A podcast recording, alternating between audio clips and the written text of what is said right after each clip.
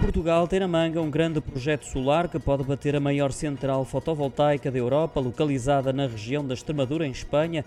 Essa tem uma potência total de 590 megawatts e resultou de um investimento de 300 milhões de euros. É a central da Iberdrola que tem a capacidade para abastecer 335 mil lares, um valor superior às populações das cidades extremanhas de Badajoz, Cáceres ou Mérida juntas. O projeto português, a concretizar-se, ficará localizado no Conselho de Santiago do Cacém, distrito do Setúbal.